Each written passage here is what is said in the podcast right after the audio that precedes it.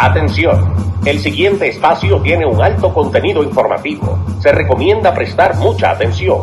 El desarrollo del mismo puede resultar impactante para las mentes de aquellos que no están acostumbrados a recibir información de calidad.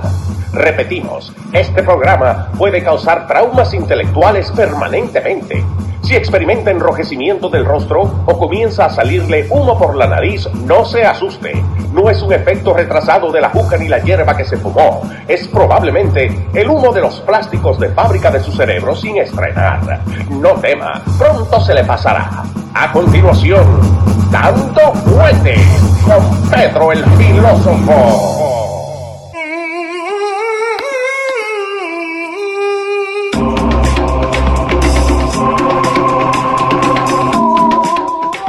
Señor? Buenas tardes. Buenas tardes. tardes. ¿Cómo está el network? Ahí ¿Cómo estamos. está? Ahí estamos en pantalla. Sí, señor. Esto es Dando Fuete. Yo soy Pedro Filósofo. Me acompaña Leo Vilchis. Sí, te tuve que hacer un poquito más grande, ¿viste? Porque la gente estaba diciendo que no te veía, entonces estás un poquito más grande en cámara hoy Eh, día. esto, esto es- this is a this is a work in progress. This Sí, show. señor. It's uh, everything gets better on every episode. Today, Ah, el episodio número 40 sí, señor. de Dando Fuerte Show. Para toda una audiencia de, de gente buena que nos sintoniza todos los martes, todos los jueves, en horario de 5 a 7, horario del este de los Estados Unidos, desde un lugar escondido en el área triestatal, inmediato a la Gran Manzana. Sí, señor. Llevamos esto desde los estudios de los radios.com para todos ustedes, para el deleite y la información de todos ustedes. Ujú. Ahí tenemos gente ahí que se está conectando con nosotros ya. Deben compartir el video. Eh, te voy a poner acá para que podamos leer. Perfecto, perfecto. Ahí me gusta. Ahí arrancamos de arriba. Ahí. Bueno, más o menos. Vamos a saludar a la audiencia, vamos a saludar a los muchachos que se dan cita aquí con a nosotros. Elías Graverley. Graverley. Sí, eh, señor. está en sintonía con nosotros.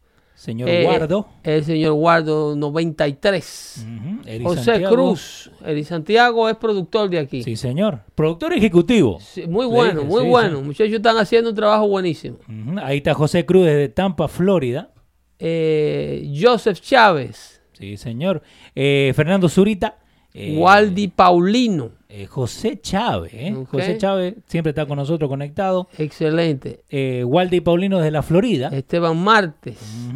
Eh, también bajamos un poquito. Beato Cordero. Houston, en Houston, Texas. Houston. ¿eh? Eh, Tampa, Florida. Beato Cordero. Ok. Estamos por todos lados, Pedro. ¿eh? Michael Rivera.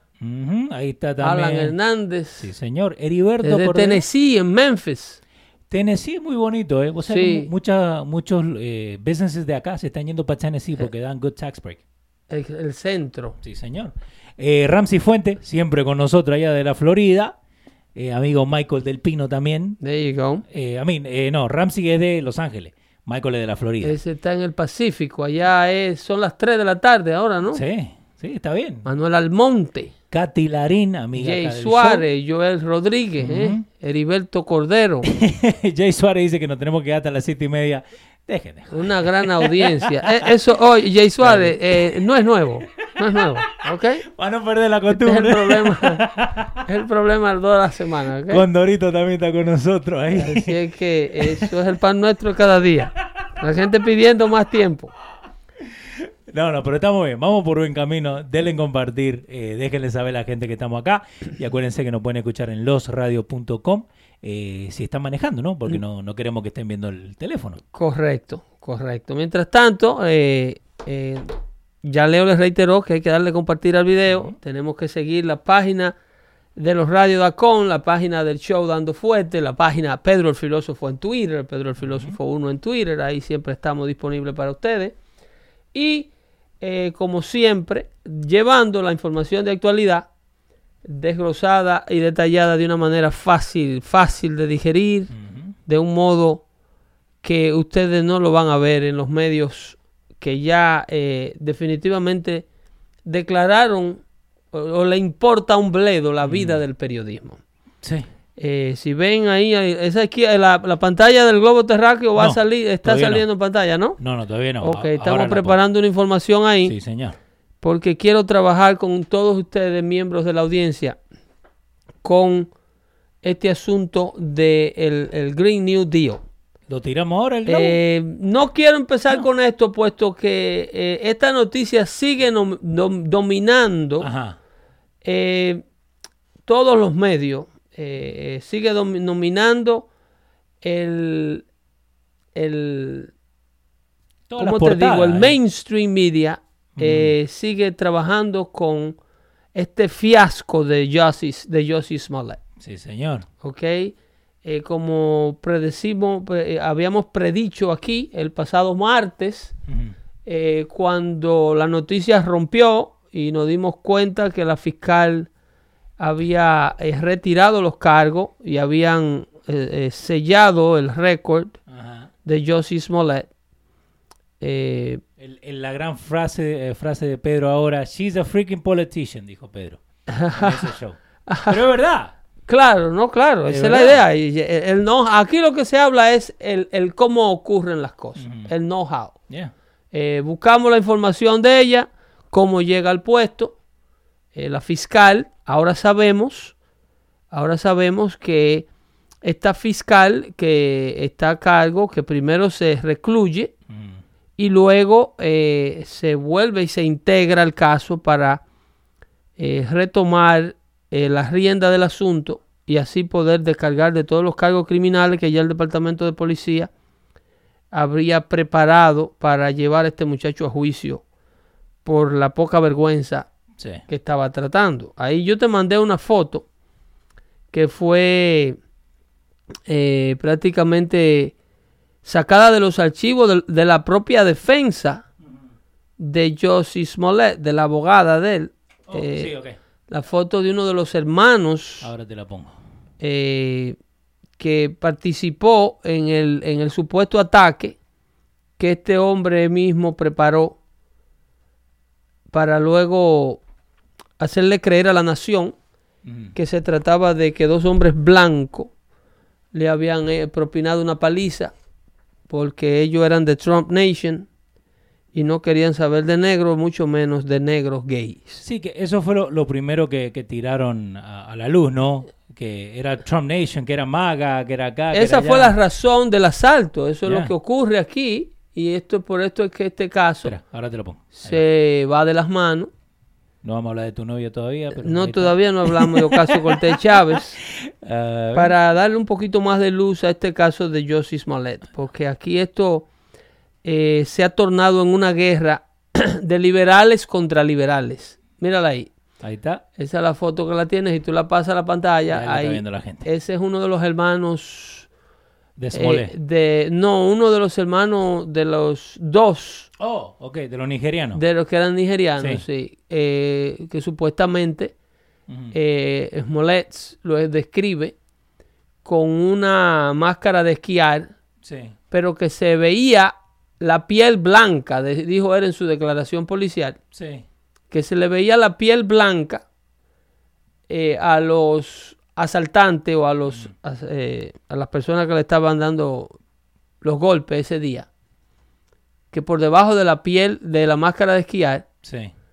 se veía la piel blanca de, de, de, de las personas que trataron de lincharlos. Carlito Quesada, sí que amigo del show, dice, según el abogado, los morenos o los muchachos que, sol- que le pegaron a Smollett usaron el whiteface.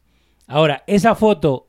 Es de un video que Eh, él hace en un monólogo que él hace en Facebook, Ah, ok. eh, presumiendo ser el Joker.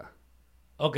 Pero Bueno. que aparentemente la policía de Chicago tiene el testimonio de estos dos muchachos, que esto fue lo que ocurrió, que ellos supuestamente were staging, fueron pagados Sí. to disguise their, their- their black appearances. Por eso compran los hoodies.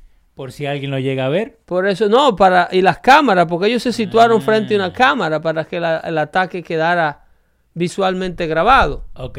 Pero a todo esto, los asaltantes están bloqueando su identidad porque tienen máscaras de esquiar y tienen eh, sweaters con hoodies. Sí. Entonces luego que la policía lo da con ellos, los muchachos son los que le dan todo el, el, el, el roadmap Ujú. de, eh, de cómo ocurre la situación. Le dan todo, toda la planificación. Sí, la, la información. Lo llevan a la tienda coreana donde Ajá. se compraron las máscaras, donde se compraron eh, las cosas que se usaron, inclusive, inclusive el pedazo de, de- de- de cuerda con Sí. el que Josie Smollett aparece eh, en, a, a la policía diciendo que luego que le dieron los golpes trataron de lincharlo con la famoso, el famoso nudo de la horca. Y ahí es donde se da cuenta la policía que el hombre no presenta ningún tipo de trauma en el cuello, o sea, defendiéndose Sí. de quien trataba de colocarle el lazo. No, pero obvio, vas a tener algún, alguna fibra de- del mismo lazo. Un las rasguño de tu propia mano Sí. impidiendo que te ahorquen, nada de eso aparecía en el cuello de Josie. Eh, mirando Discovery ID ayuda para saber esas cosas, ¿viste? es, es- es típico, el policía, eh, el, crimi- el criminal eh, eh, piensa en su momento de que they can outsmart society. Esa es la mentalidad del criminal. that They can outsmart society and in case that they got caught, Ujú. eh, eh, that they can outtalk anybody. Por eso es que este muchacho sigue dando conferencias de prensa y no se calla y debiera esconderse ¿Vos crees que... y dejar que la gente que está haciendo su trabajo Ajá. eh, haga el trabajo sucio por él, porque a medida él aparece en televisión, esa es la arrogancia criminal. Es lo que está haciendo James Comey, de lo que vamos a hablar más adelante. Sí. Que son personas que se han burlado en un momento determinado de la sociedad. Y su arrogancia personal no le permite eh, simple y llanamente hacer lo que más le conviene, que es irse de los medios. Y al contrario, lo que hacen es que siguen para, su, para, para, para seguirse metiendo más hondo, Sí. Siguen dando entrevistas, siguen haciendo ruedas de prensa y siguen haciendo apariciones. Entonces el hombre siempre será dueño de lo que calla. Sí. ¿Ok? Y entonces aparentemente este muchacho tiene problemas manteniendo la boca cerrada.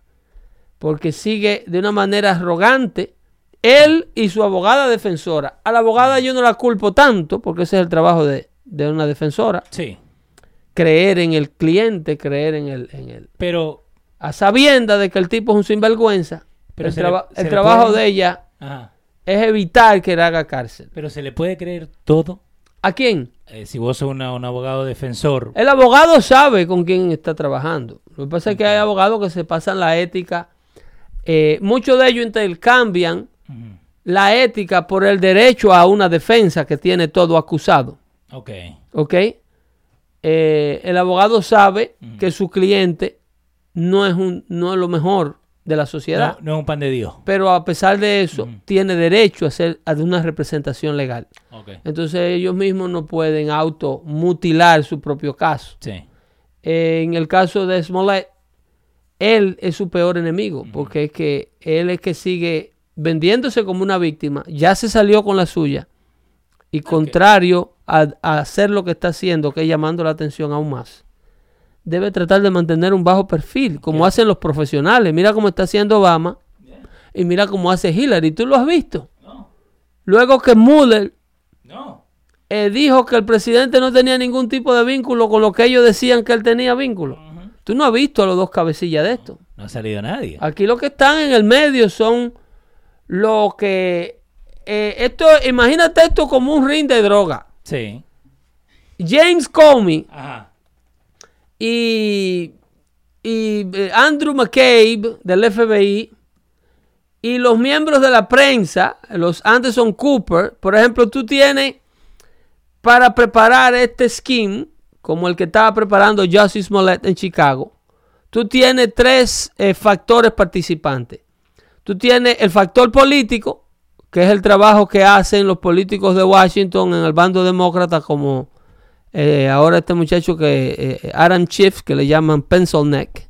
Pencil neck le dice. Sí, ese es, el ¿Por nuevo, qué? ese es el nuevo nombre. Inclusive el presidente se dirigió a él el otro día como Pencil Neck. Ajá. Ese nombre se lo puso Rush Limbaugh. Ok. Pero ¿por qué pencil Le viene bien, le viene bien. Parece un lápiz número 2 de eso. De, de eso. Chequete una imagen de Shift ahí. ahora- Entonces, entonces tú tienes el factor político. Me mató. Pencil neck. Ok, dale. Tú tienes el factor político. Tú tienes a Aaron Schiff, a Ajá. Nancy Pelosi, a Chuck Schumer, a, a, a Sidney Blumenthal. ¿Qué pasó? Tienes a, ¿Tienes la imagen? Dale. Espera, espera. que No te la goces lo solo. Tengo que mover acá para que la gente lo Y pueda tú me vas a decir si no parece un lápiz número 2. Eh, vamos a ponerle acá, pues, lo estamos haciendo en vivo, para que vean. Lo vemos acá, Ese es and shit. lo movemos para el medio ahí. Míralo ahí. Pencil neck. Pare- parece un lápiz Entonces se está pidiendo también la renuncia del de él. Ajá. pero no en su puesto congresional, porque eso, eso es otra cosa. Eh, eh, eh, a él le piden que salga de el comité jurídico del Congreso por haber reafirmado y requete afirmado que tenía evidencia que demostraba que el presidente Donald Trump eh, estaba envuelto en una conspiración con, con el Estado enemigo ruso, Sí. eh, el famoso collusion. Ujú. Entonces, eh, él está reaccionando enojado porque hay una comisión republicana y todos los miembros del comité de jurídico del Congreso, la parte republicana, que creo que son seis, Ujú. se rehusan a sentarse con él en el mismo comité, puesto que el hombre enfatizó tener pruebas que no tenía para avanzar una, una retórica política. Entonces ese es el factor político de todos estos esquemas. Tú tienes los Hard and Shift, los Sidney Blumenthal, que es más mentiroso que, que, que- Mm. que llegó ahí diciendo que era veterano de guerra en Vietnam y nunca pisó a Vietnam Sí. el senador de Connecticut. Eh, y tú tienes a los a la gente que reafirma a diario que el presidente sigue estando embarrado. Sí, que el show anterior pusimos las grabaciones. Eso en un, en un ring de droga Sí. viene siendo equivalente a los tipos que están eh, adentro del apartamento Sí. preparando los paqueticos. Entonces tú tienes a los James Comey, a los Andrew McCabe's, que son los tipos que están haciendo el, el- el- el real trabajo Sí. de tratar de llevar al presidente a la justicia injustamente. Esos son los que están parados en la esquina a las 3 de la mañana esperando que pase un carro Sí. para darle un paquetico. Exactamente. Esos son los que corren el riesgo de caer preso primero. Sí. Eh, Chester eh, Garmendía dice, tiran la piedra y esconden la mano. Cuando, no, no en el caso de la parte eh, policial, No, no, no, lo, lo- lo que le están echando la, la culpa a el, Trump. el- exacto. Entonces tú tienes eh, la parte, el dueño del punto. Que ese tipo no se deja ver. Ese tipo solamente dice eh, a quién venderle, cómo venderle, quién vende a qué hora y quién no vende. Ese no se deja ver. Sí. Ese muy rara vez tú lo ves por el punto. El que mira por la, por la ventana. Ese mira por la ventana y se asegura que los tigres del otro bloque no estén viniendo a vender para acá. Eso es Hillary Clinton y Barack Obama y Loretta Lynch. Me gusta esta analogía, ¿eh? Eh, este- tener que hacer un te lo estoy poniendo en perspectiva. Sí, sí, sí, no, no. ¿Ok? Hillary Clinton, Barack Obama, primero Barack Obama. Sí. ¿Por qué Barack Obama es el primer dueño del punto? Bueno, porque Barack Obama es el que tiene la Casa Blanca Ujú. en el 2016. Cuando Donald Trump sale nominado por el Partido Republicano a la presidencia, Donald Trump es quien hace la presión del lugar para que estos soldados, para que los muchachos que están en la esquina vendiendo el paquetico, James Comey, Andrew McCabe, vayan. Primero, tú tienes los dos cabecillas, Barack Obama y su ex secretaria de Estado, Hillary Clinton, que es la que está corriendo para presidente. Sí. Entonces tú tienes a la señora Clinton diciendo y confabulándose con su je- ex jefe para que le ayude a ver cómo van a detener a Donald Trump. Sí. Ya los intentos de prensa de, y los ataques de prensa y los ataques de medios no logran eh, eh, to discourage the followers of Donald Trump.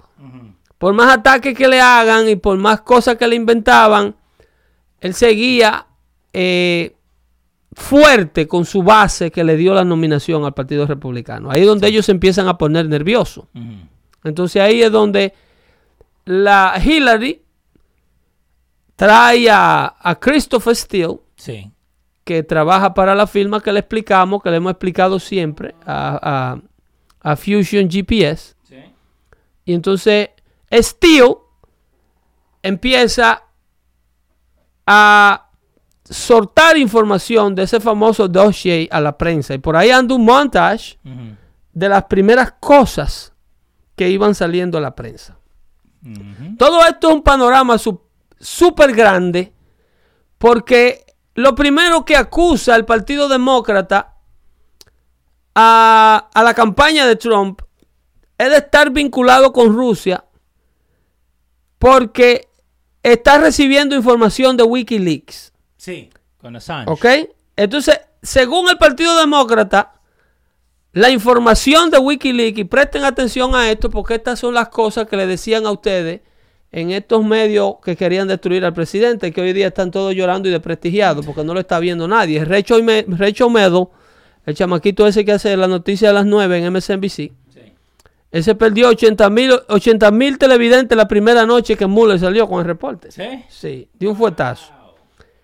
Entonces, el, el asunto es ese, cuando ellos salen con la idea de que el presidente y su campaña están confabulados porque tienen a Paul Manafort como un director de campaña y Paul Manafort tiene muchos negocios en eh, Ucrania.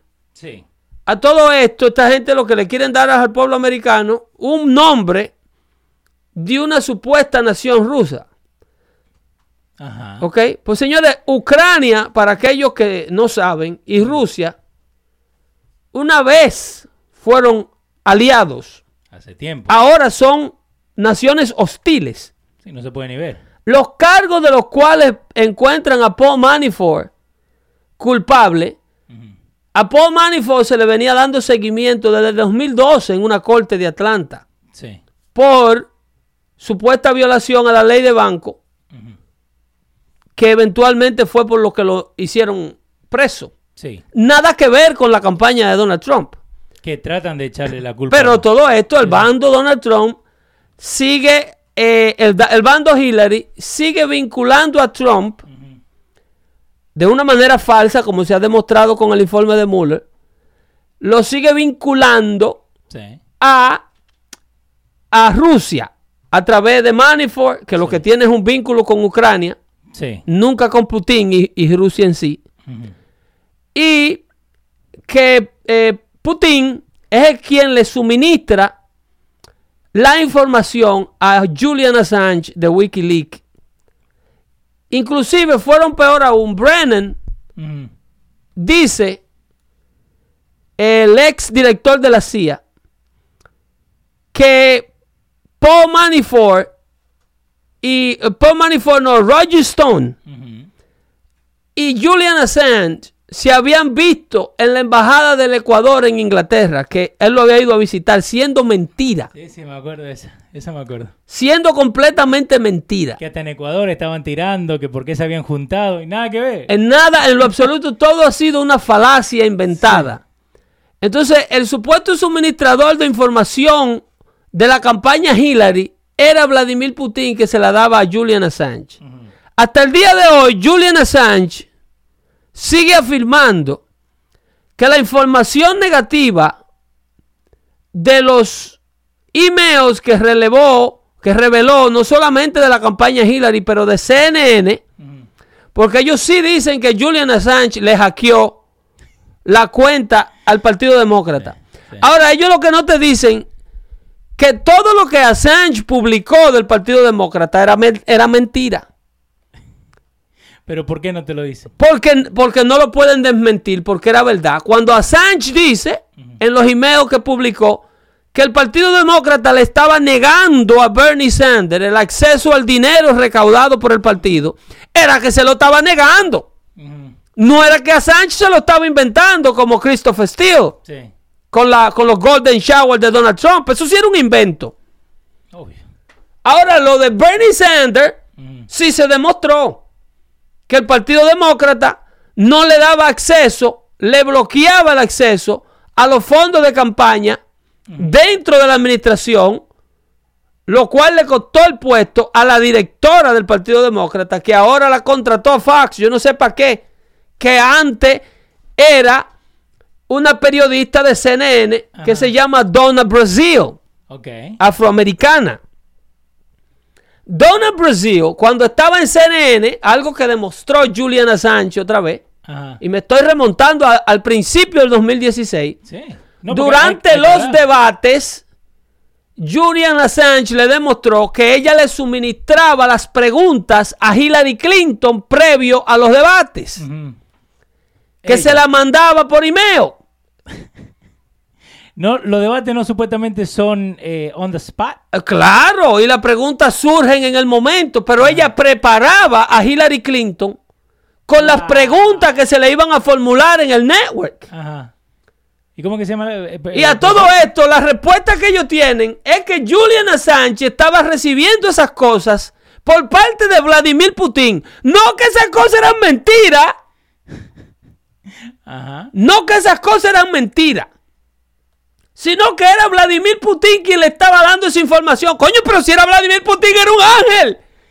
Donna Brazil finally admits she shared eh, lo que vos dijiste, básicamente. Dude, nothing. Yo quiero que me demuestren que lo que yo digo aquí en Dando Fuerte es mentira. Ahí está, mira, ahí está, lo vamos a bajar. Yo quiero que me lo demuestren un día.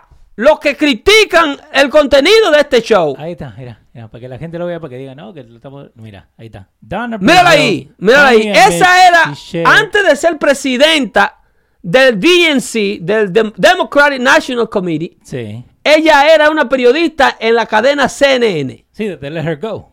¿Ok? La rajaron, la sacaron. Y después de ese escándalo tuvieron que despedirla. ¿Y qué le pasa a ella después que CNN la despide por suministrarle las preguntas prescritas a Hillary Clinton antes del debate?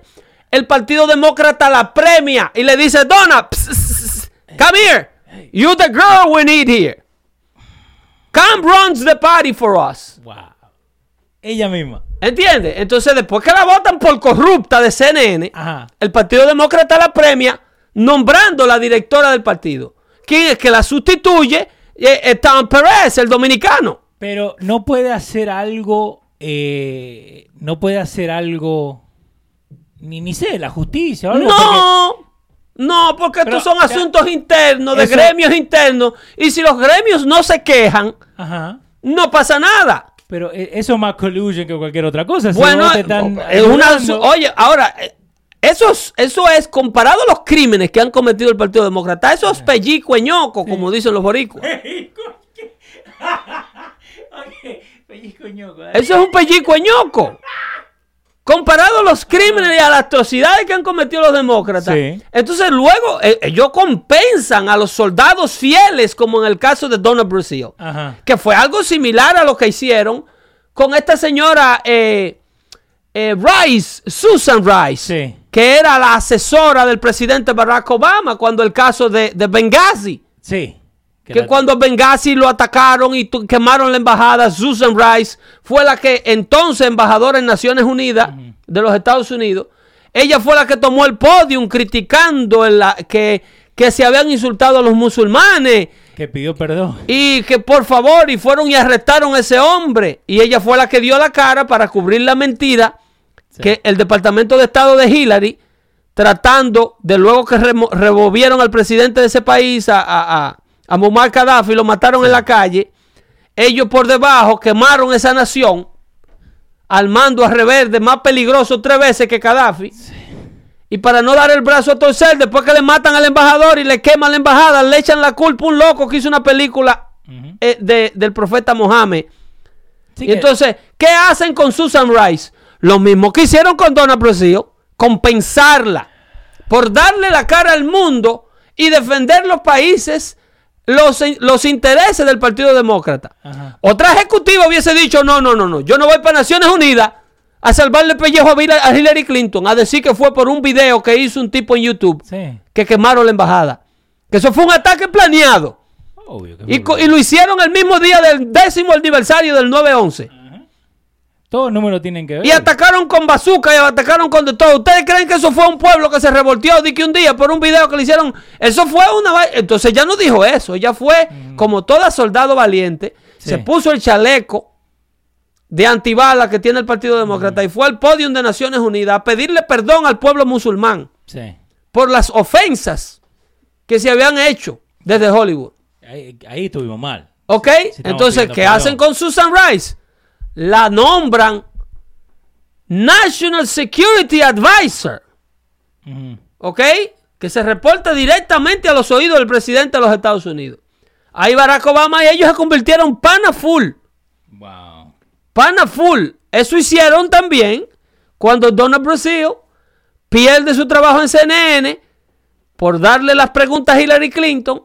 Entonces el presidente eh, sugiere que esa muchacha buena que está ayudando a nuestra candidata Sí. no se deje perder. Entonces esto es lo que Wiki- Wikileaks tiene todo en documentación Ujú. y lo suelta. Y cuando lo publica, demuestra quién es Donald Brasil, demuestra qué estaba haciendo ella en el Partido Demócrata Ujú. con los fondos de Bernie Sanders. Ustedes, seguidores de Bernie Sanders, le deben directamente, ¿ok?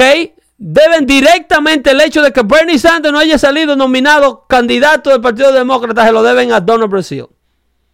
Si tenía posibilidades, ella las bloqueó. Y después forzaron al viejo a aceptar la candidatura de Hillary en la convención, aún con el abucheo de los seguidores. Eh, ahí le estoy poniendo en dando fuentes el link directo a Wikileaks ¿Ok? para que lo busquen. El, el, ¿cómo es? Y tenemos el nombre del show. ¿Qué es lo que dice Carlos Quesada? Pellizco ñoco. No, ese no va a ser el nombre del show. No, dejen su relajo. Esto se llama dando No, fuerte. somos serios, somos serios. dale. El asunto Hombre. es ese. Agarran y eh, eh, dicen luego que toda esta información Oh. es provista. Espera, espera, espera, espera, espera.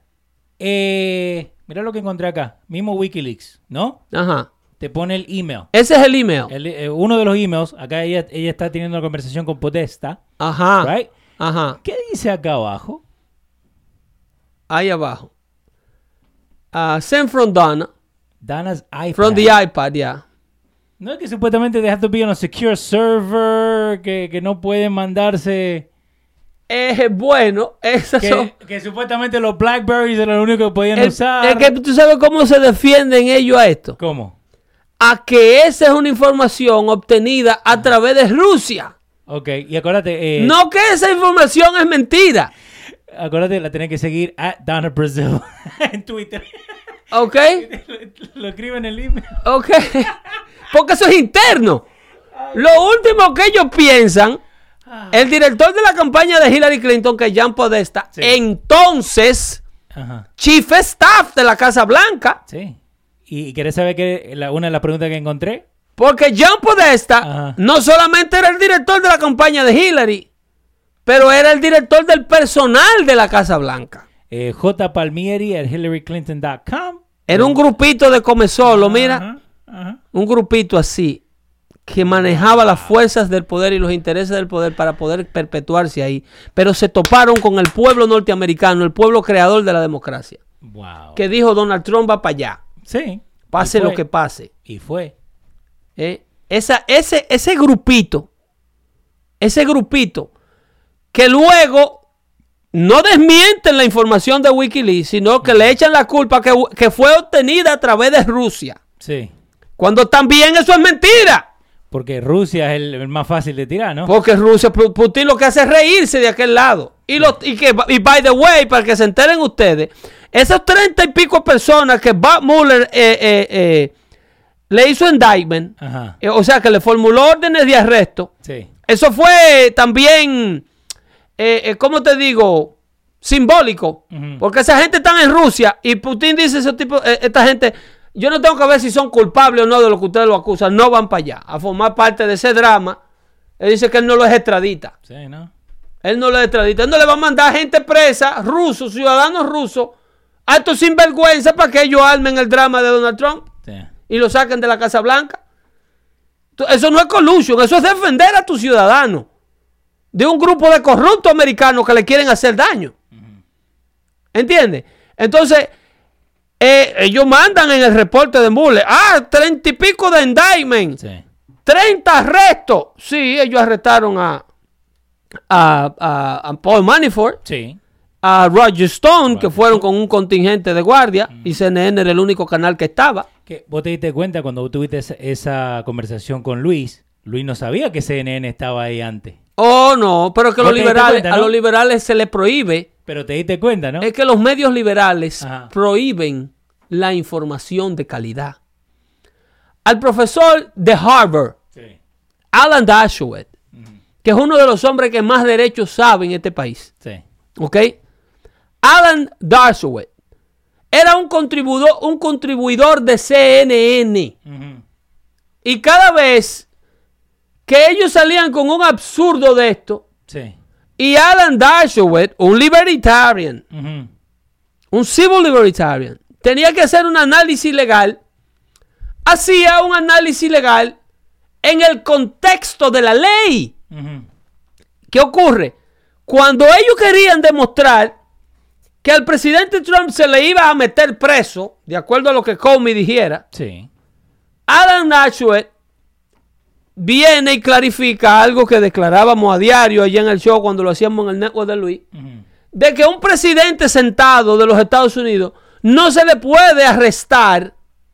You cannot indict. ¿Te acuerdas cuando yo lo explicaba a Molina? Sí, señor. You cannot eh, eh, make an indictment Yeah. towards the sitting president of the United States. Y el profesor Archway explicó eso en CNN and they shunned him from the, from the network. Porque no le conviene. Porque no es la verdad lo que esta gente persigue. Tú no puedes venir aquí a hacerme un análisis real, legal. Si tú eres un contribuyente nuestro, no te me va. Así le hicieron al viejo. Ok, pero entonces ahí vos, vos estás agarrando y, y da- poniéndole de lo que puede y no puede hablar. Leo, es que no son network de noticias. Son eh, eh, eh, eh, medios de propaganda de un partido político. El Partido Demócrata no puede hacer todo lo que le está tratando de hacer al presidente, si no es porque tiene 10 o 12 networks de televisión No. listo para prepararle al pueblo americano de la manera que se lo estaban preparando. No son networks de información. El periodismo aquí está muerto. Desde que Barack Obama cogió la Casa Blanca en el 2008. Yo te, te hago una preguntita. El 98% de ellos son registered Democrats. Sí, que eso lo estamos hablando el otro show. Ya.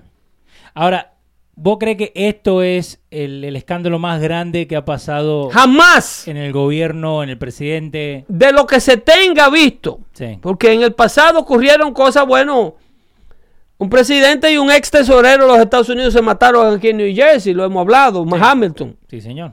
Y, ah, Que creo que por ahí lo tienen marcado. sí, sí, en el pasado, The Washington Gazette, que era un periódico de, de, de los tiempos de, de, de los Founding Fathers, eh, la campaña de Jefferson era súper eh, desprestigiada por Hamilton, que decía de todo de, de Jefferson, que co- estaba corriendo en contra. Sí. Y decía inclusive eh, que tenía una- un hijo con una esclava. Sí. Que tenía un hijo con una esclava. Desde ahí se ha visto eh, cuál es el bando que le gusta a, lo- a los demócratas. Para ese entonces no existía el Partido Demócrata, pero tú ves cómo ellos hoy día veneran a Hamilton. Que, Sí. tienen, que tienen una obra. Eh, mirá, lo, lo bueno que tenemos la gente acá que está en YouTube con nosotros y también que nos manda mensajes. eh, la que le tenía la plata a Bernie eh, no era eh, Dana, era Oh, era la de la, de la Florida. Debbie Wasserman. Esa es la que pi- esa es la que pierde, perdón. Sí, ese dato. ¿Quién lo corrobora? Carlito Quesada. Ese es excelente Quesada. Debbie Westman Schultz, que también le publican sus emails en Wikileaks. ¿sí? Ahí la. Esa era la entonces directora, porque ellos sustituyen a una escandalosa por otra escandalosa. Sí. Dana Brasil pierde su trabajo en CNN por el escándalo que ya CNN no puede tapar, Sí. pero entonces le dan la directiva del Partido Nacional Demócrata para sacar a esta, que Wikileaks le había provocado, le había publicado el otro escándalo. Ahí le estamos poniendo en dando fuentes. Esa es la señora Debbie Washman Schultz. Esa era la, la que Dana Brasil sustituyó. Women's Leadership Forum, Democrats. Sí, sí, esa es la idea. Bien arriba. Esa es la idea. Esa es la idea. Por, por eso no- nos gusta la audiencia, ¿eh? Interactivo, nos ayudan. Esa es la idea. Eso es eh, dando eh, fuente. Sí, señor. Eh, amarrar todas estas cadenas de mentira en vivo, sin ningún tipo de nota. Sí, sí. No es fácil, es un riesgo, Enseñale la nota, enseñale. es un riesgo que yo No me hay. cojo. no hay nota. Mira, aquí dos líneas con lo que voy a hablar hoy. ¿A qué hora llegué? La nota. Eh, esa es, esa es la, la, la situación de lo, que, de lo que se viene acusando, más que nada, a Julian Assange de que era el confabulador, un hombre que hasta hoy día, y aquí es donde te voy con el gravy de estas historias, Sí. eh, Julian Assange reafirma y requete afirma que los sources de la información del Partido Demócrata que él recibía eran internos, que era dentro del Partido Demócrata mismo. Gente más que nada identificado con Bernie Sanders, Yeah. que estaban viendo lo que él estaba haciendo. E inclusive en una entrevista que le dio a Sean Hannity, le insinuó y casi le reafirmó que de ahí es donde sale la conspiración y la investigación de que la muerte de uno de los programadores del Partido Demócrata Ajá. fue provocada en los días que él recibió esa información desde aquí. Sí. Nuestra gente que corrobora, que contribuye con Wikileaks, corre peligro en los Estados Unidos. Eso se lo dijo Julian Assange a John Hannity en una entrevista. En los, creo que los cuatro o los cinco días luego de que ese muchacho, ¿cómo se llamaba él? Eh, no es Seth, uh, Seth, Rich. ¿eh? Seth Rich. Seth Rich. Lo mataron en las calles de Washington supuestamente para robarle Es el muchacho ahí.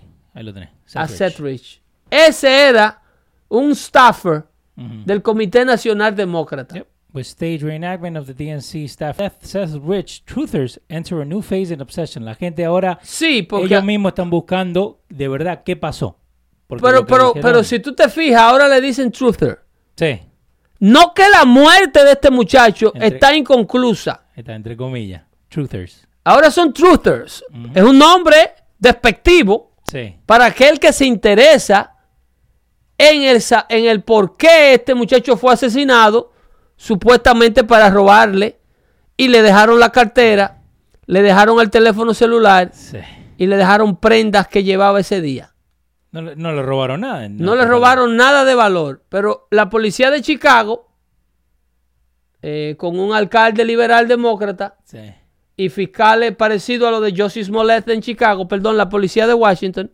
DC, dice que se trataba de un caso de AMPA común y que el hombre fue asaltado para robarle. Targeted. Me acuerdo que decían en ese Sí. tiempo. No, ellos usan mucho clinch, Sí. mucho cliché.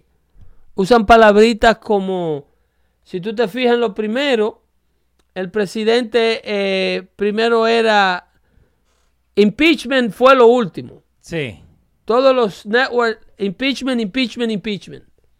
Después, eh, al principio era, eh, ¿cómo te digo? Eh, Unfit, not ready. unfit to be president. Eso es lo que tiraban primero. Ok, y, y cualquier cantidad de, de- de frasecitas para dejársela en la mente a los americanos. Exactamente. Ok, pero afortunadamente estamos eh, eh, tratando de demostrar a todos estos nuevos latinos que llegan a diario a los Estados Unidos y que se unen al grupo de hombres y mujeres buenos como Katy, eh, Katy Larín, Omar Vargas también. Omar Vargas y este grupo de hispanos que, que- que estamos detrás de una verdad que sí existe, Mm. de un sueño americano que no está muerto, No, porque ellos, ellos te. eh, de un pesimismo dirigen, que ¿no? no han inculcado y no han vendido. Esta gente se levantan amargado, Eh, mira, viven la vida como que el mundo le debe algo entitlement. y todo el mundo es un sospechoso. They are- wake up angry and they go to bed angry. Eh, yo sé que eh, al punto que vos estabas diciendo recién de, la- de lo, de lo que usan, ¿no? de los términos que usan, Esto nos mandaron acá en el chat de, de WhatsApp. Tiene un montage. Eh, rapidito, ahí te lo pongo acá. Ok, está. Dice, eh, entendiendo los términos demócrata, right? Y te voy a contar uno, do- dos o tres, ¿no? Toxic masculinity significa straight white male. Cuando te dicen straight white male, es toxic masculinity. Eh. Pro-choice, legalized murder. Ok. Eh, undocumented, ilegal o As- new voter. no, y, arriba, arriba, arriba, arriba. sí, sí. Politically correctness. Ese, ahí arriba. Eso se llama callarte la boca si tú no estás de acuerdo conmigo. Controlling speech. Toxic masculinity. Ujú. Eso es un hombre blanco heterosexual. Eh, assault weapon. Eso puede ser hasta una tirapiedra. Yeah. Any gun. Identified as, como lo de Smollett, eh, que eran supuestamente white male, ¿no? Exacto. Pro, pro choice. Eso se llama matar los muchachos hasta que te- después que están caminando lo quieren ellos matar. Y que el niño mío tiene dos años. Ahí van ellos a llegar. Sí, sí. Óyeme, a ellos van a llegar ahí. Atención, carajitos. 36 meses de embarazo. Óyeme, atención. Con ese asunto de pro-choice, los chamaquitos, tú lo vas a ver en el vecindario y le vas a preguntar a mamá, un día, "Oh, ¿y el niño tuyo? I got cold feet about him. Pro-choice. Óyeme, Así sounds cruel. Es, no, pero es Sounds eso. cruel, pero Yeah. tú le vas a preguntar, eh, eh, vecina, ¿y el niño? Que Yeah. vi que lo llevaba para la escuela el otro día. Eh, well, I have the choice, you know. Ajá. I have the option. Eh, Estaba comiendo mucho. Richard Mate está diciendo, nos está mandando un saludito. Héctor Sam- eh, Sarama está diciendo, mueres cuando no tienes sueños ni metas en la vida. Eh, y eso es lo que tiene que fijarse. Si uno escucha mucho un Eso es lo que le venden a esta gente. eh, un término, Esto es lo que le venden a esta gente. That the American dream is it's dead. not dead. It Que el mundo dead. se va a acabar si no hacemos nada en 10 años. Porque ellos te quieren víctima. Ellos te quieren asustado. Ellos te quieren manejable. Ellos te quieren con los brazos en alto. Me doy por vencido, manéjame. You know better. I give up. ¿Ok? Por eso, ese pesimismo de que la gente muere a diario, dice Cortés, Ujú. en los assholes, en los hellholes that you have created. Ajá. Ahí es donde se está muriendo la gente a diario. Sí. Mira lo que está haciendo Los Ángeles, poniendo a los muchachos en la página mía de Twitter, Pedro el Filósofo 1, Sí. Que las, las comunidades en, la, en California le están pagando a los gangueros para que no se maten entre sí. Por favor. ¿Tú crees que es mentira? No, te creo. Se, le están dando dinero para que un fellow gang member don't kill another fellow gang. Oye, Wow. te voy a dar un billete. Fondos de los taxpayers, Eso, ¿por qué dónde sale eso, Pedro? Del bolsillo de la gente, de los impuestos a la propiedad, más que nada, para dárselo a los criminales para que dejen vivo a otro criminal. Porque entre los fuegos cruzados están muriendo civiles inocentes. Eso es una cosa que, que eh, le para los vellos a cualquiera. Sí. Ahí está pidiendo la ciudad de Chicago, hablando de Justin Smollett, eh, le mandó un bill el departamento legal de la ciudad de Chicago, eh, encabezado por el alcalde Rahm Emanuel. Le están pidiendo 130 mil dólares a Justin Smollett por gastos. Le tienen que pedir más. ¿Ok? La ciudad de Chicago le mandó una carta a Justin Smollett eh, de su equipo legal pidiendo 130 mil dólares para que el actor eh, se reporte al departamento de la ciudad, de acuerdo a lo que se le reveló a Fox, con dicha suma. El alcalde Ram Emanuel en Chicago y el Chicago Police Superintendent Eddie Johnson eh, dijo que esto era eh, por arrastrar la inocencia, por arrastrar la inocencia de los hombres y mujeres de la ciudad. Um, it is the mayor and the police chief who uh, was Jussie own him, his apo- dice que le de, eh, Jussie le debe una disculpa al alcalde y al jefe de la policía. Esto se ha convertido en una guerra entre esta gente. Sí.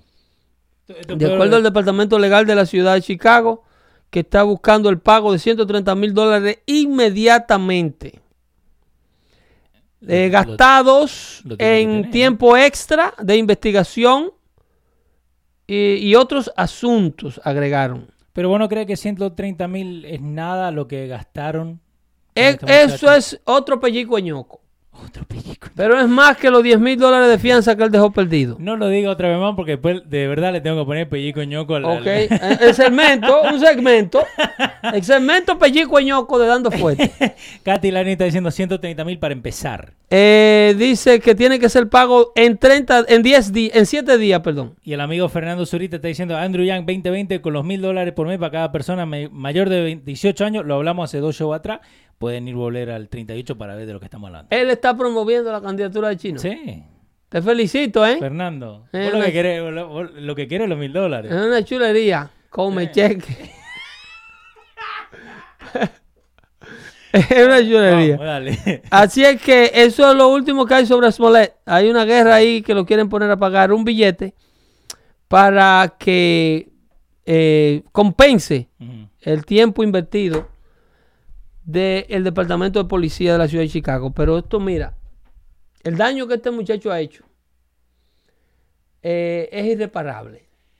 Eh, hablando de eso de la plata, ¿no? Edwin Peña, señores, abran sus ojos. En Rikers Island, la administración de corrections de Di Blasio le hace pizza party a los internos para que mantenga buena conducta. Bueno, pero eso, eso, eso tiene un resultado. Eso no es malo. Ok. Eso no Pero es malo. cu- ¿cuál es la diferencia entre esto y lo que están haciendo en Los Ángeles? Bueno, porque eh, Los Ángeles está hablando de personas que no están en custodia de las autoridades. Son de criminales que están en las calles, que ellos saben quiénes son y simple y llanamente las autoridades se le están arrodillando, Pidiéndole perdón. pidiéndole que por favor no le maten gente inocente en la calle. Señor, usted es la autoridad, usted tiene los recursos de sacar esos indeseables que se están matando entre sí. Vos tenés la macana, ¿no? Te voy a dar dinero de la gente trabajadora de este pueblo para que tú, por favor, desista de, de- de- de- hacer tantos crímenes. Es otra cosa cuando tú tienes los presos internos y tú quieres el mejor comportamiento porque un buen comportamiento carcelario Sí. Eh, repercute en un sinnúmero de cosas que son beneficiosas para la ciudad. Si tú tienes inmates que se portan bien, que participan en los programas de rehabilitación, Ajá. tú tienes menos enfermedades dentro, tienes menos asaltos a guardia de prisión. Cada vez que asaltan un guardia de prisión de eso, hay que darle un billete por compensación al trabajador, tiempo perdido, herido en un lugar de trabajo. ¿Entiendes? Entonces, si tú tienes una población carcelaria que coopera, es eh, el billete, la ciudad, esa pizza, la ciudad la recupera. Ok. Ese dinero que se invierte en pizza. Porque ya están presos. Eh, estamos 28 de marzo, ¿right? Ya sí, señor. Ok. 1 y 10 de la tarde. Ajá. Josie Smollett es nominado for NA NAACP Award ¿Already? already. No, pero entonces esto es una bofetada en la cara. Yeah. En, en, eh, Josie Smollett Eso fue nominado hoy. Hoy mismo a la 1 de la tarde. Y el host Anth- Anthony Anderson dice que he hopes he wins.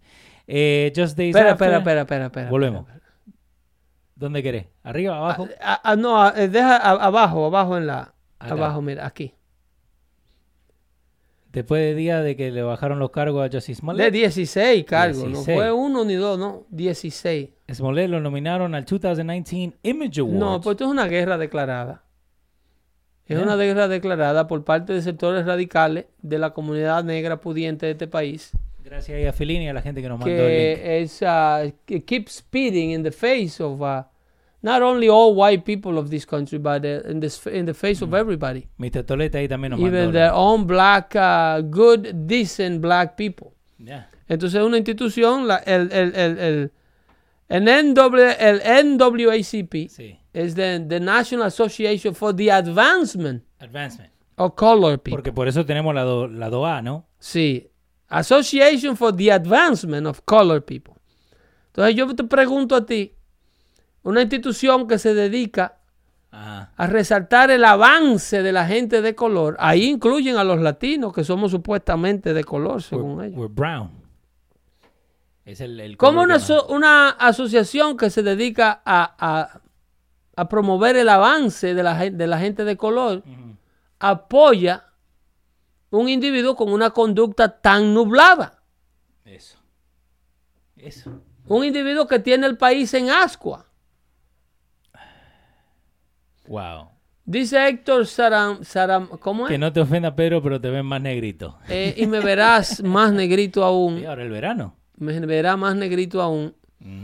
Porque, eh, contrario a muchos come cheques que a esta hora están viendo a la doctora Polo, I have to work for a living. Y, y ¿sabes lo, lo que me gusta de la, de la gente también que nos escucha? Porque no solamente ahora cuando estamos en vivo, también durante la noche, como te he dicho, nos mandan mensajes y todo, es que nos escuchan en el trabajo. No es que están sentados como la, como la señora Polo. Correcto, ¿no? correcto. Del trabajo, Eri, eh, Giancarlo, Claro, nos escuchan claro. desde el trabajo. Claro, estos son señores todos productivos. Aquí no hay parásitos en esta audiencia. No, señor. Aquí ha llegado gente que fue parásito, Sí. pero que contrario a Smollett, se arrepienten de haberlo, de haberlo sido.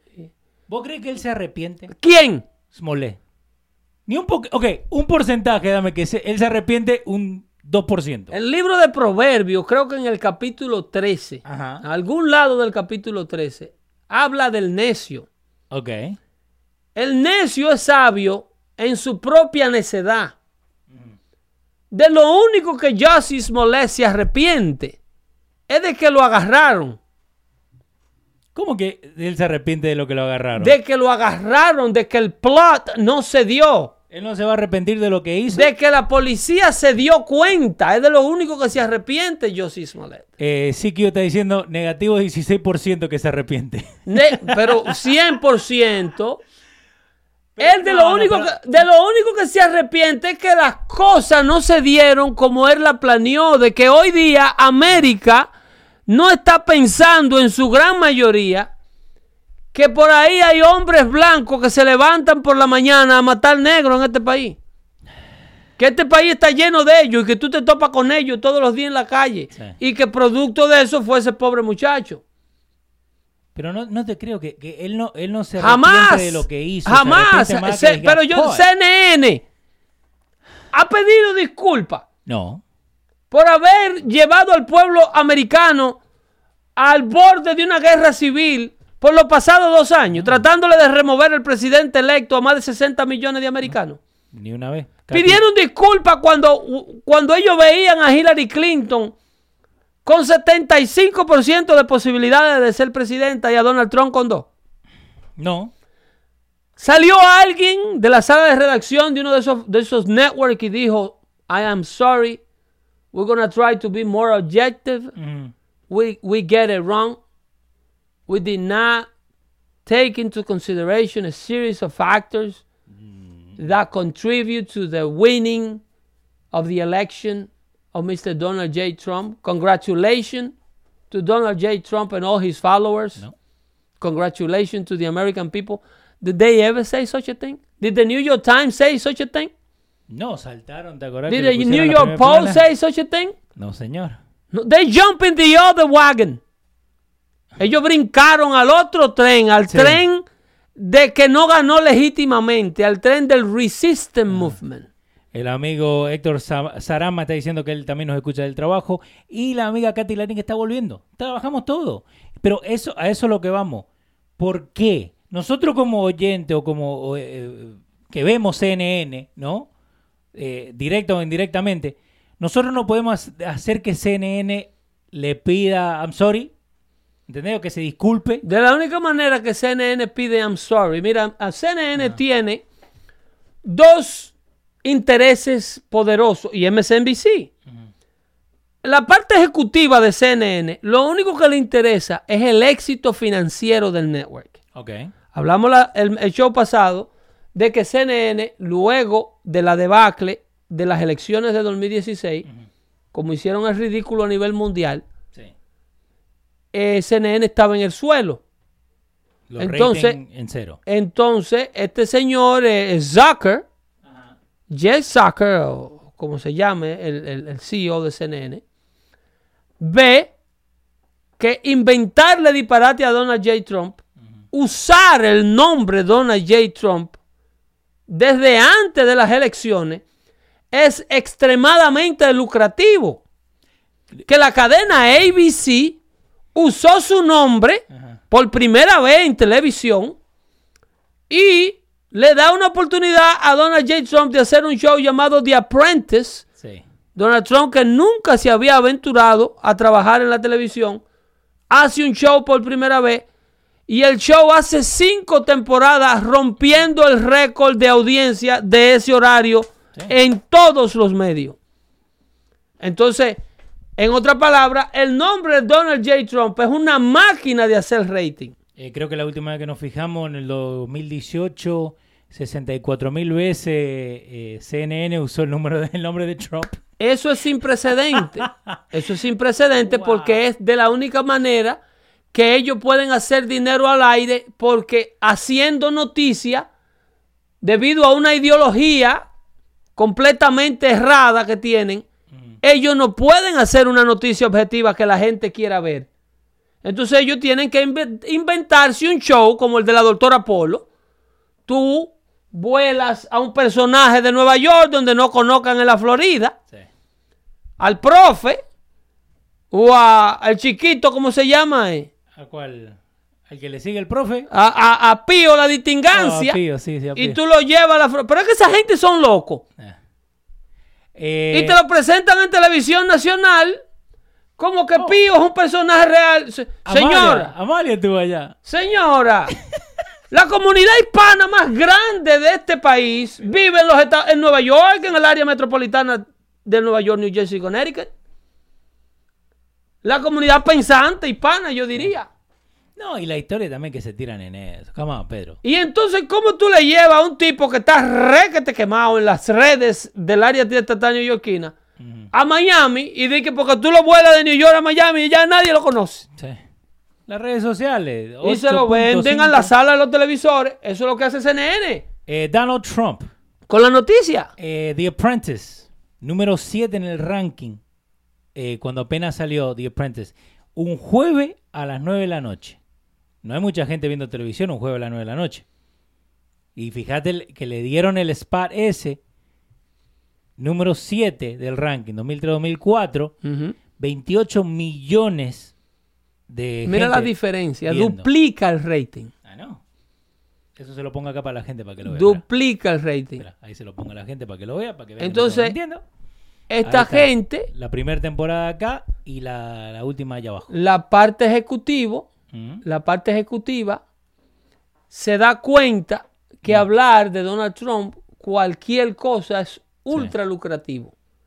Entonces ellos dicen, perfecto, vamos a buscarnos cinco ideólogos de estos que eh, son enfermos con la política de izquierda, como en el caso de Rachel Maddow, Sí. la catapultamos a la fama. Rachel Maddow hace 10 millones de dólares al año metiéndole embute a ustedes.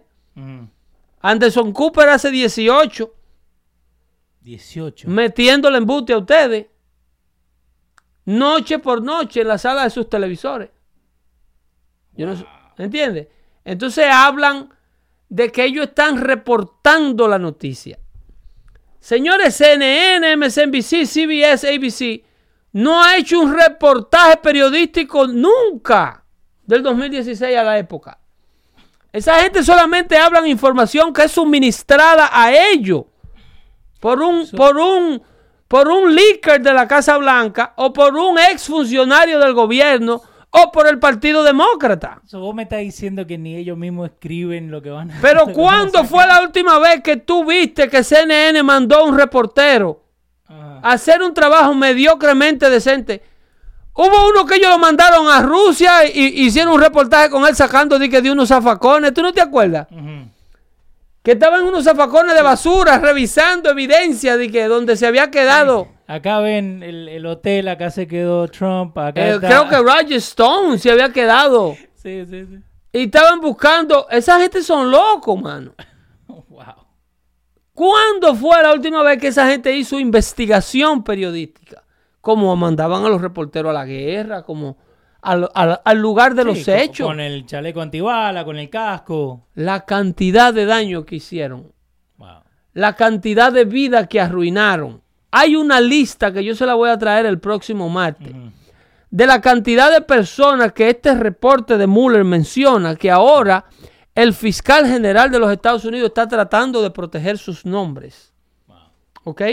Oh, a eso. Porque la ley se lo debe a esas personas. ¿Por qué los demócratas quieren que salga el reporte? Por dañinos que son. Porque ellos saben, mira, ahí salió recientemente un artículo de Trump Sí, que la menciona el reporte de Mueller all over the place. a ella. Y esa muchacha no tiene absolutamente nada que ver con toda esta falacia. Y el, el nombre lo tiraron nomás Eh, por pero que el porque- nombre Mueller le dieron un, un cheque en blanco para que investigue a todo el mundo. Y ese hombre sabe hasta cuando esa muchacha le bajaba el periodo y cuando no. ¿Tú crees que es fácil lo que esta gente le hicieron al pueblo americano? Y lo tienen por escrito. Y el pecueso, el API, quiere que lo hagan público ahora. ¿Pero por qué? Por dañino que esa gente son evil. ¿Y por qué la gente no se da cuenta? spirits. Why la gente no se da cuenta que, esta, que El fiscal son así? general de este país, el señor Barr, que lo nominaron el otro día, Ajá. está tratando de redactar, compactar ese reporte ujú. para eliminar un sinnúmero de nombres de personas, como, de ciudadanos comunes y corrientes, Sí. que le ha costado una fortuna. Imagínese usted que está ahora en su casa o en su trabajo, que le llegue una carta del FBI o de un fiscal como Mueller, llamándolo a testificar a usted, porque se- que usted es una persona de interés en la investigación Sí. que se está llevando a cabo al presidente de Rusia. Y que saca tu nombre y vos no tenés nada. lo que primero, óyeme, lo primero que te pasa a ti por la mente vieja, hay que hipotecar la casa. Porque hay que buscar un abogado de prestigio. No vamos a buscar a, a, a, a, a un 800 cantazos. ver. No, eso no te Porque ayuda. es con el departamento de Estado. Es con, es con el país más poderoso. El, el- el- el equipo de investigación más poderoso del mundo que tú vas a pelear. A vos te va a gustar esto. Que dijiste un 800 Esa gente estaban como la Rusia de, de la Rusia de, de, de, de- ¿cómo se llama? De Lenin. De- Show me the person and I show and I and I make you the crime. eh, esta mañana, no cambiando de tema un rapidito. Esta mañana prendo la van del trabajo, ¿no? Y está puesto una estación latina, acá en Nueva York. Ujú. ¿Sabes lo que era el comercial?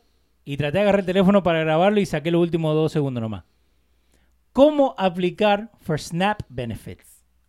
Oh, pero eso. A las 3 de la mañana, Pedro. Eh, ¿Cómo aplicar for Eso SNAP benefits? eso lo pasaban a la una de la tarde. Lo que pasa es que No, porque no escucho radio durante el día porque es una mierda, pero... eso que se le, ha- se le han ido los recursos. Pero ellos daban. Yo estuve. Yo estuve en McAllen, Texas, donde siempre te he dicho que vive mi hermana. Sí. Y en una radio local de allá daban un segmento a las 12 del día de 15 minutos de una radionovela, Ajá. ¿ok? De cómo eh, una radionovela, lo que le llaman un infomercial, Sí. narrado con actores de radio, donde decía, hola Julio, Ok. dice, ¿qué te pasa Juanita? Vengo un poquito achicopalada. Chico palada. Sí. Ajá. Dice, pero ¿y por qué?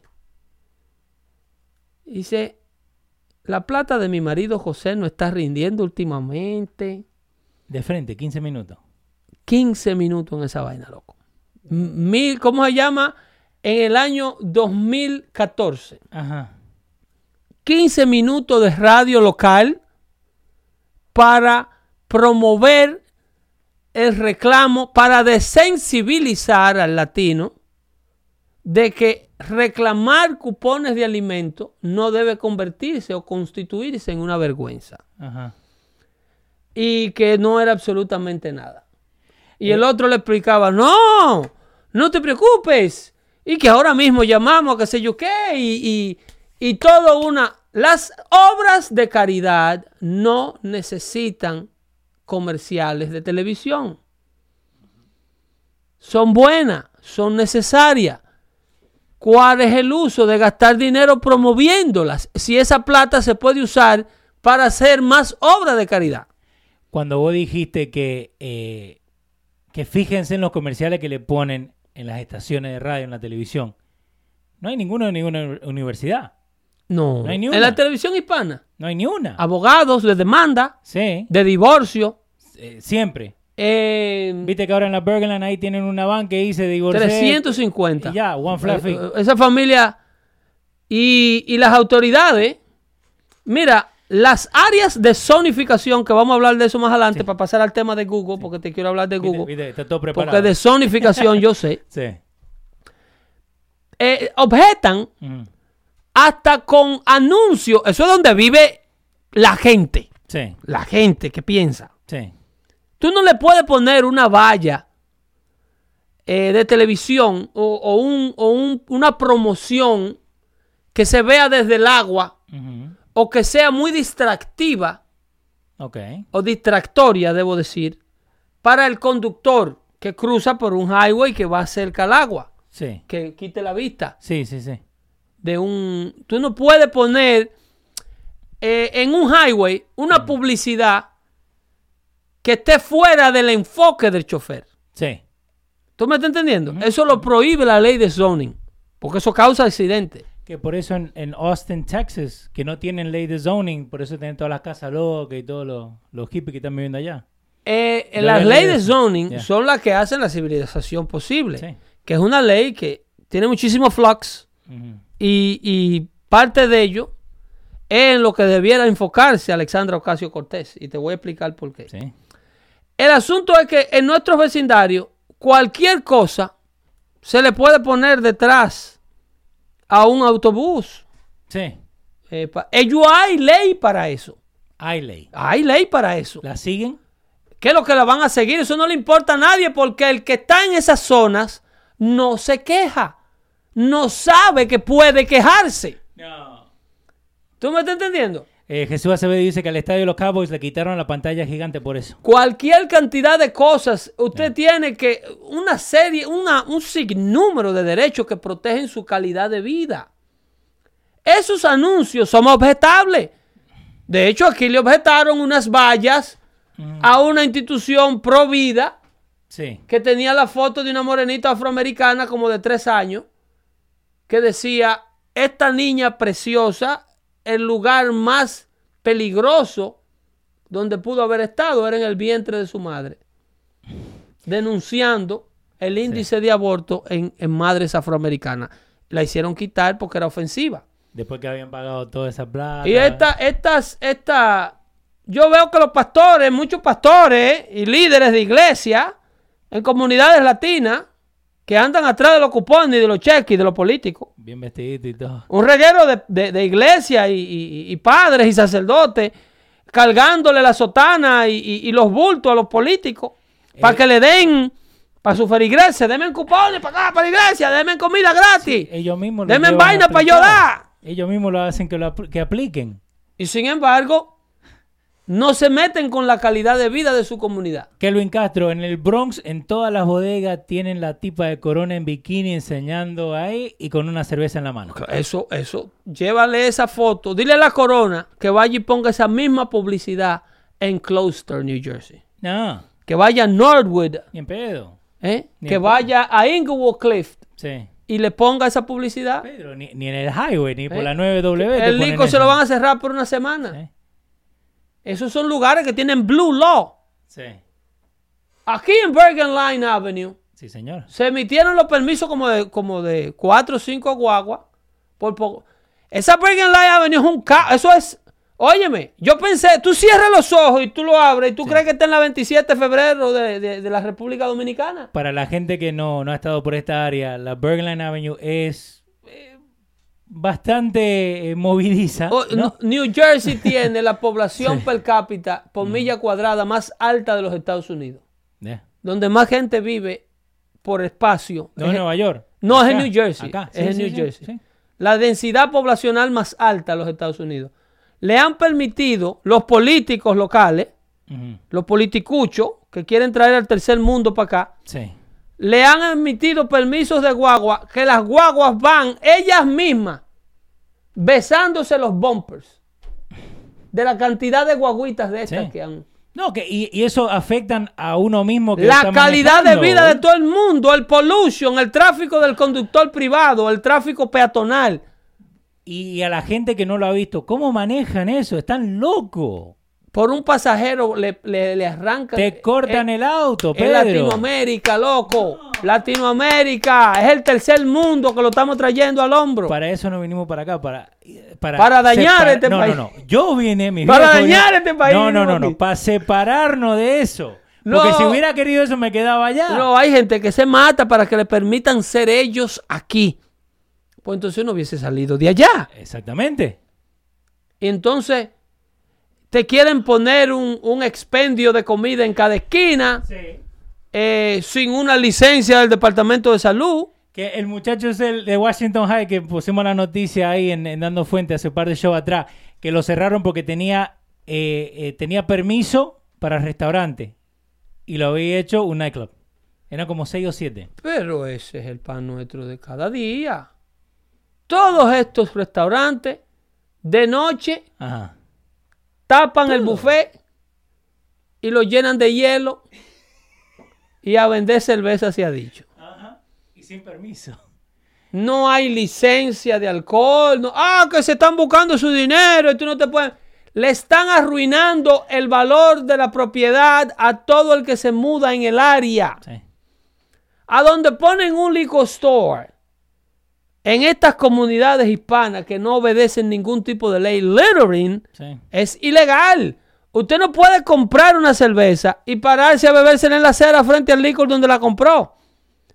Eso arruina la calidad de vida. Y la muchachita que va pasando, que llega, va saliendo de la high school, tiene que virar al borracho que le dice, ¡eh, mami! Sí. ¿Eh? Niña, qué linda está. También. Eh, Oh, y no hay de los de Jesús.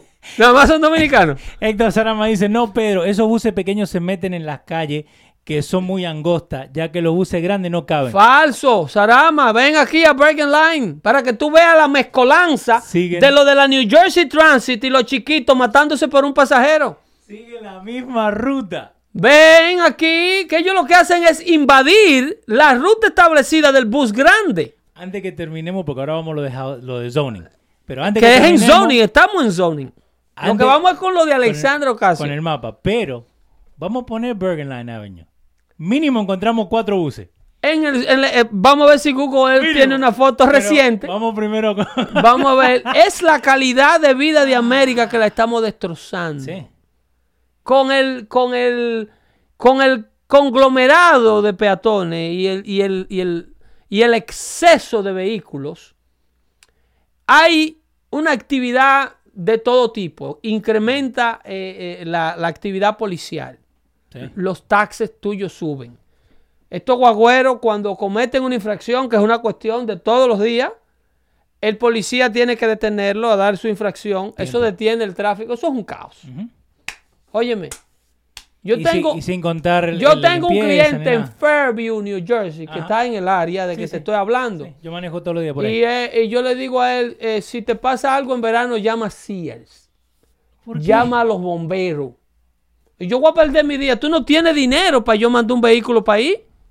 No. ¿Cómo tú me vas a cubrir a mí, a, a yo o a alguien que yo mande estar estoqueado en el tráfico de llegar a tu casa? Entonces una zonificación de loco. Porque como hay una sobrepoblación, las casas eh, de, de- de una familia están viviendo cuatro familias. Sí. Y a donde se suponía que se estacionara un vehículo, se están estacionando 25.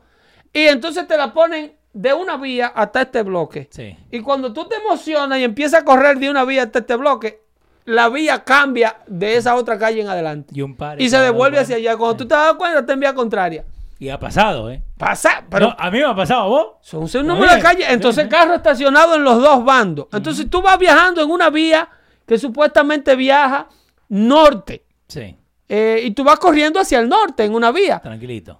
Si llegaste y ves que esa calle va hacia el norte y tú quieres ir hacia allá, perdón, quieres ir hacia el sur, tú dices, obviamente, me- esta no baja, esta va hacia el Sí. norte y yo voy hacia el sur. La próxima va hacia el sur. Entonces tú avanzas tras la próxima, pones tu luz creyendo que la próxima es una vía, no, la otra es otra vía hacia el norte otra vez. Eh, y te la- ponen hasta tres en una vía en la misma dirección. Digo, pero esto, definitivamente el que diseña esto viene de abajo de una concha en Latinoamérica Mínimo, también. Mínimo. Mínimo, porque allá toda la calle a lo que te parió, ¿no? Pero ahí la gente está preguntando qué es lo que está pasando con Venezuela.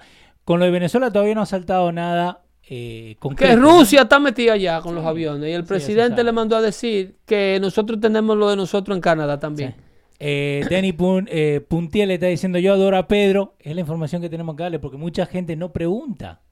No pregunta. Ellos, ellos quieren estar bien con la liquor store que te vende a, lo- a, lo- a los Sí, chicos. el tipo lo que se la esté El, buscando. el lounge con, con los cuatro diferentes tipos de música que cuando vos Y el escuchás el, tipo ruido... lo que se la esté buscando. El otro día se paró un amigo mío a comprarme una comida supuestamente en uno de esos restaurantes. ¿Qué es lo que tú vas a hacer ahí? Eso después de las 4 de la tarde, un- una barra de dos pesos. Ahí no se cocina. Ahí no me compre comida. ¿Tú eres loco? A comprar comida con la mano sucia de... de, de- No, eso es un lugar de expendio de alcohol que vende comida por la mañana. Eso no es un restaurante. Yo es restaurantes de comida. Y vos sabés que yo, yo tengo amigos que dicen, no, yo voy a tal lugar porque la comida es buena. Le digo, vos sabés que es una barra, viste, que yo iba de noche a bailar para encontrar vieja Los calderos lo cogen para enfriar cerveza de noche con hielo. bien grande con hielo. Con hielo. Lo, lo meten entre los, entre los sartenes. Ay, Dios mío. Ahí tenemos Google Earth. Ahí tenemos Google Earth para la gente que no sabe. Esto es más, información que uno tiene a sus fingertips. Correcto. Google Earth es lo mejor que yo creo que tiene Google porque uno mismo puede hacer su propio digging, ¿no? Hablándome, hablando de, no, de, de, de, de información Dame. y de Bergen Line Avenue. Ajá. Hazte un search de, vamos a suponer, 350 Bergen Line Avenue. 350 Bergen Line. Vamos allá. Vamos para otro lado, ¿eh? Vamos allá, vamos allá. 350 Bergen Line. La, la encontró, ¿eh? De una vez, de una vez. En el estado jardín. Ahí se va Google. Ok. Ahí estamos. 350 Washington Park. Beto llama para Union City, ¿no? Mira a ver si hay un 3D. Eh, ahí está 3D. Ahí está. Y esto es información que uno tiene a su alcance, ¿no? Ok. Eh, yo sé el que vos querés. Vos querés este. El chaboncito este, el que, el que camina. El que camina. Ahí está. Ok. So, hacemos zoom in, Sí. ¿no? Esto es bien Eh, abajo en Bergen Line. Sí. Esa es en Union City. Sí.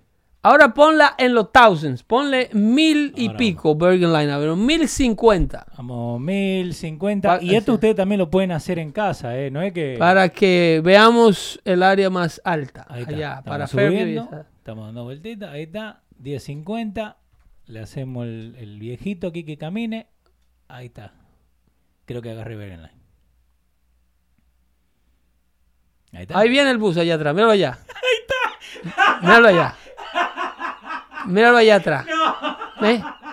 Una calle de una vía. ¿Eh? No, Pedro. Una calle de una vía. Estacionamiento permisible en los dos bandos. Y allá está el muchacho. El de rojo está mal estacionado. ¿Eh? Bueno, bien estacionado porque se lo marcaron. Ese está en la esquinita ahí. Ese paga ticket. Ay, no. Mira otro dónde va. Mira el otro. Mira el otro y delante de él va otro. Ay, no. ¿Y, y creen que nosotros arreglamos esto, eh? Delante de él va otro el día que tiraron esa foto. ¿Creen que esto lo arreglamos nosotros? Mira el otro dónde va. Ok. Y para donde eso se pone bonito es en el área del parque. Ponle el dos mil, dos mil y pico. Por la 80. Allá en el parque del 80. Allá adelante. Eh, 2050, seguimos con el 50. Sí. Estas son las áreas que controlan los demócratas de este país. El, el amigo Menéndez, ¿no? Esa es la calidad de vida. Sí, ese es Hudson County. Ahí está, Menéndez. Eh, lo ponemos al viejito. Esa acá. es la calidad de vida que se le vende al ciudadano latino que viene aquí a replicar el mismo estilo de vida de Latinoamérica. Un 99. Allá está, mira, mira, ahí viene hasta un motor. Ahí, ahí mira, va, mira un motor con un motor, Ahí está la moto. un 70. Ahí. Espera, volvemos a la foto que estaba antes. Ese es un 70 ese. Wow. Míralo, hay un Honda 70. Sí, la- y mira, y, y, Esa foto del verano pasado. y again, Míralo ahí. Andrés. Esto es información que uno mismo puede fijarse. Eh, yo cuando nosotros estamos buscando para comprar una casa, nosotros ponemos la dirección y veíamos así, sin tener que ir a ver el vecindario. Una comunidad tranquila, Es relativamente, porque es netamente hispana. Sí. Eh, no estoy dando connotaciones raciales, pero No, pero hay que- el, que tipo de crimen o el nivel de crimen que ocurre ahí, una comunidad bastante limpia, tranquila, porque el latino per se es gente de trabajo, Sí. pero que no sabemos cómo que estamos contribuyendo a la calidad de vida o replicando y deteriorando las mismas comunidades al, al nivel que la dejamos en Latinoamérica. Si tú te pones el zoom más alto, que es lo que precisamente quiero explicarle a la audiencia, para asociarlo al asunto del, del, Grey- del Green New Deal. Ahí estamos. En cualquier auto zoom en Nueva York, por ejemplo, o en donde, donde ¿Dónde? quiera, Manhattan, vamos. donde tú quieras, en los condados que están al cruzar el río. Ok. Ok, si hacemos el zoom ahí, mire, ese es el río Hudson, Este acá.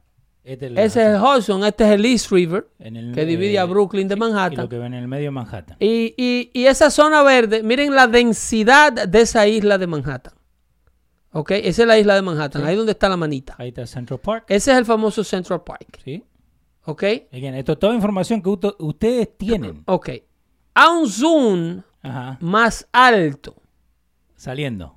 para, para que la señorita Ocasio Cortés vea, Ahí ve está. saliendo al paso, estamos saliendo. para que ella vea, señorita Ocasio Cortés, a dónde hay un centro de producción de alimentos ¿A dónde? en esas zonas que usted habita, a donde están todos esos votantes liberales. Un farm. Mencióneme un centro que produzca una mazorca de maíz. Mm, por ahí no. Mencióneme entre todos esos acres una sola área protegida para el cultivo de alimentos. Ahí estamos. La cámara está a 80 kilómetros. 40 millas, ¿no? 80 kilómetros Tiene el out. de lado a lado. El out. Eso abarca un kilómetro, un- un kil- 80 kilómetros cuadrados. Sí.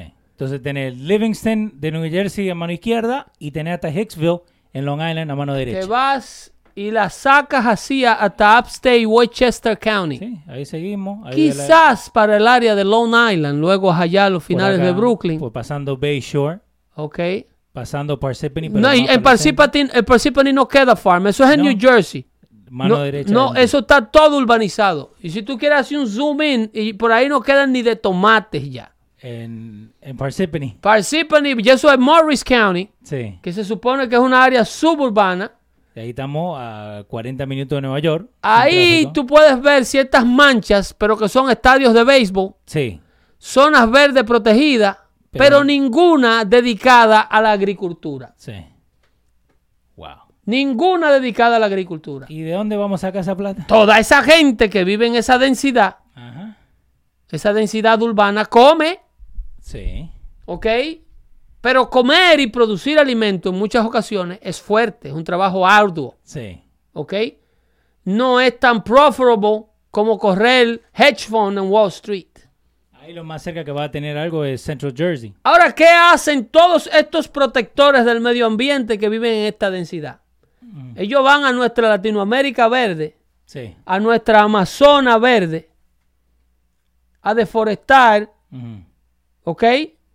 A pagar y a explotar a nuestros trabajadores, a darle 5 centavos por una libra de café recogida Sí. a una persona en las montañas de Perú o en las montañas de Guatemala, para venirlo aquí a vender en Starbucks a 7 pesos el vasito eh, eh, eh, grande. ¿Cómo se llaman los tamaños de Starbucks? Está el, el grande Grande, 20. El 20. Y large, large. no sé. y una vaina así. Pero yo no voy a pagar 5 dólares por un café. Vamos a decir la verdad, Pedro. Ellos hacen una vaina buena que me gusta a mí y yo voy a ver si... me- El asunto, ¿Cuál? ¿El macchiato te gusta? el asunto es que esta gente Ajá. viven demonizando Sí. la actividad agrícola. Y, a- y ahí tenemos, para la gente que lo está escuchando por los radios, estamos viendo el mapa de Nueva York, eh, Manhattan, en el centro, y tenés casi todo Long Island y hasta Allentown, Pensilvania, que recién en Eso está Allentown. lleno de casas millonarios. Yeah. En Allentown quedan, quizás tú encuentres un pedacito que la familia no lo ha podido vender. Héctor Sarama dice, sí, hay una por la salida 8A del Turnpike. Bueno, es lo que estamos Por enseñando acá abajo, por- pasando por, Edison. favor, No, estamos, tú estás casi, tú estamos hablando ya saliendo. En, en Delaware, 315 kilómetros sería 150 tú millas. encuentras un viejo que no se ha muerto todavía. Que el viejo dueño del farm no se ha muerto y el gobierno no ha podido venir a tasarla. Sí, porque eso también lo hablamos yo pasado. Desde que se muere el viejo, el gobierno viene a buscar el 28% de la finca. Y hay que venderla porque el gobierno hay que pagarle su bill de una vez. Así como le están cobrando a Josie Smollett 130. Ujú. El gobierno quiere su plata de una vez.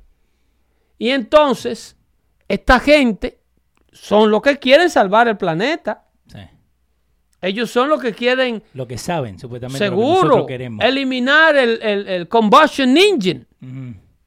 Pero ellos están sentados en la comodidad de su apartamento, ahí donde sale Ocasio Cortés cortando, cortando batata en el Do- video. ¿Dónde que vive Ocasio Cortés? Decían en- entre Queens y En qué? Queens, entre Queens y el Bronx. Ok, entonces ahí tenemos Queens y ahí tenemos el Bronx. Ahí está el, ajá, ese solo, ese por ahí es del distrito 26, más para acá. Por acá, ¿no? Por ahí, por esa frontera de Long Island Por City, Tener Rikers Island ahí nomás. esa zona, esa zona. Va- va- Vamos, vamos a ponerlo. Esa densidad, ahí ella sale en un apartamento, porque ella es Lo único verde que estamos viendo Es el agua, el agua sí que está contaminada. el agua que está llena de lodo. mira, ahí nos vamos a meter, mira, ahí vamos, con el Street View. Por eso la, la gente, hagan esto de vez en cuando. Hagan esto. Bueno, es una área verde que no produce nada. No. Si eso fuera en Latinoamérica, tuviera cinco mates plátano. Mínimo. y dos más de este lado. Eh, eh, ahí tuvieran guandules. ahí en esa división. Y Sergio Ramírez está diciendo, de aquí de California mandamos los vegetales para ustedes. Es verdad. Es verdad. Nosotros lo venimos hablando hace rato. Y, y está en merma. Eso. Ya California no produce un, ni, ni un 30% de lo que producía hace una década. ¿No? Porque las regulaciones medio- medioambientalistas, bueno, el Valle de San Joaquín, el Valle de San Fernando, ¿cómo se llama? Creo que el Valle de San Bernardino lo secaron por un asunto con un pescadito ahí que supuestamente la represa estaba extinguiendo. Un pescadito chiquitito así que se llama Delta Smelt, Sí. que supuestamente la, la represa lo estaba matando. Y hubo que des- desrepresar el río para que ese pescadito viviera. Ahí está. Ahí está lo- el San Fernando Valley, ¿no? Mira cómo está seco. Sí. Porque la gente cree que nosotros le mentimos, Seco. Pedro. Mirá. Mirá. Seco. Esa seco. información, ahí se metió eh, eh, el, el comediante eh, Paul Rodríguez Ajá. en problemas porque le compró un área, un farm a su padre y, y- y fue eh, producto de esa sequía provocada. Bonita comunidad, ¿eh? Sí. Linda. Eh, en Netflix hay un documental que se Pero llama... no se produce comida. No, no. eh, Power and Water. En Netflix. Es un documental que te enseña lo que estás hablando vos, pero los farms esos, como el mismo Estado le da agua a ellos y no a la comunidad que lo votó. Entonces hay un muchacho que se tiene que levantar todos los días con seis galones de agua, ir a otro pueblo a llenarlo, para después llevarlo a su casa para poder bañarse. ¿En los Estados Unidos? En California. En California, Pedro. Honest to God, they deserve each other. En California. They deserve each other. They wanted to be an independent country too.